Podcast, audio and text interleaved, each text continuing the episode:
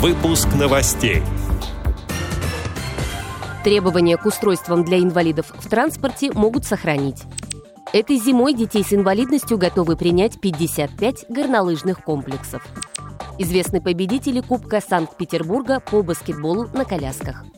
В Великобритании создали систему, позволяющую преобразовывать речь в видео с сурдопереводом. Далее об этом подробнее в студии Ярославна Буслакова. Здравствуйте!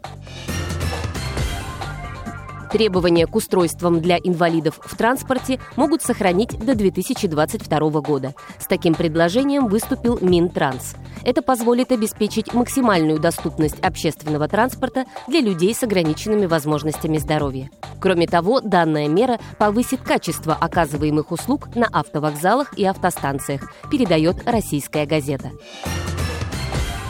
Этой зимой детей с инвалидностью готовы принять 55 горнолыжных комплексов в 30 регионах России, сообщает агентство социальной информации со ссылкой на руководителя программы «Лига мечты» Наталью Белоголовцеву. К участию приглашаются все желающие с диагнозами ДЦП, аутизм, синдром Дауна, проблемами со зрением и другими ограниченными возможностями. Заниматься горнолыжным спортом разрешается взрослым и детям от 3,5 лет, которые могут стоять самостоятельно или с поддержкой поддержкой. Занятия проводят инструкторы, прошедшие обучение по специальной программе и имеющие соответствующий сертификат.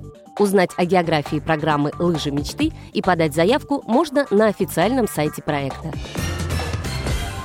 Известны победители Кубка Санкт-Петербурга по баскетболу на колясках. В соревнованиях участвовали пять команд. Как сообщает пресс-служба Паралимпийского комитета, золотую медаль турнира выиграла команда «Крылья Барса» из Республики Татарстан. Далее в итоговом протоколе баскетболисты столичного «Фалькона», на третьем месте команда «Легион Югра» из Ханты-Мансийска. В Великобритании создали систему, позволяющую преобразовывать речь в видео с сурдопереводом. Разработка даст возможность создавать жестовые знаки в реальном времени. Это упростит доступ к информации людям с проблемами слуха. Для достижения результата ученые обучали специальную нейросеть, используя видео сурдопереводчиков. Затем переносили язык жестов на 3D-модель человеческого скелета, пишет InvaNews. Эти и другие новости вы можете найти на сайте Радио ВОЗ. Мы будем рады рассказать о событиях в вашем регионе. Пишите нам по адресу новости собака ру. Всего доброго и до встречи!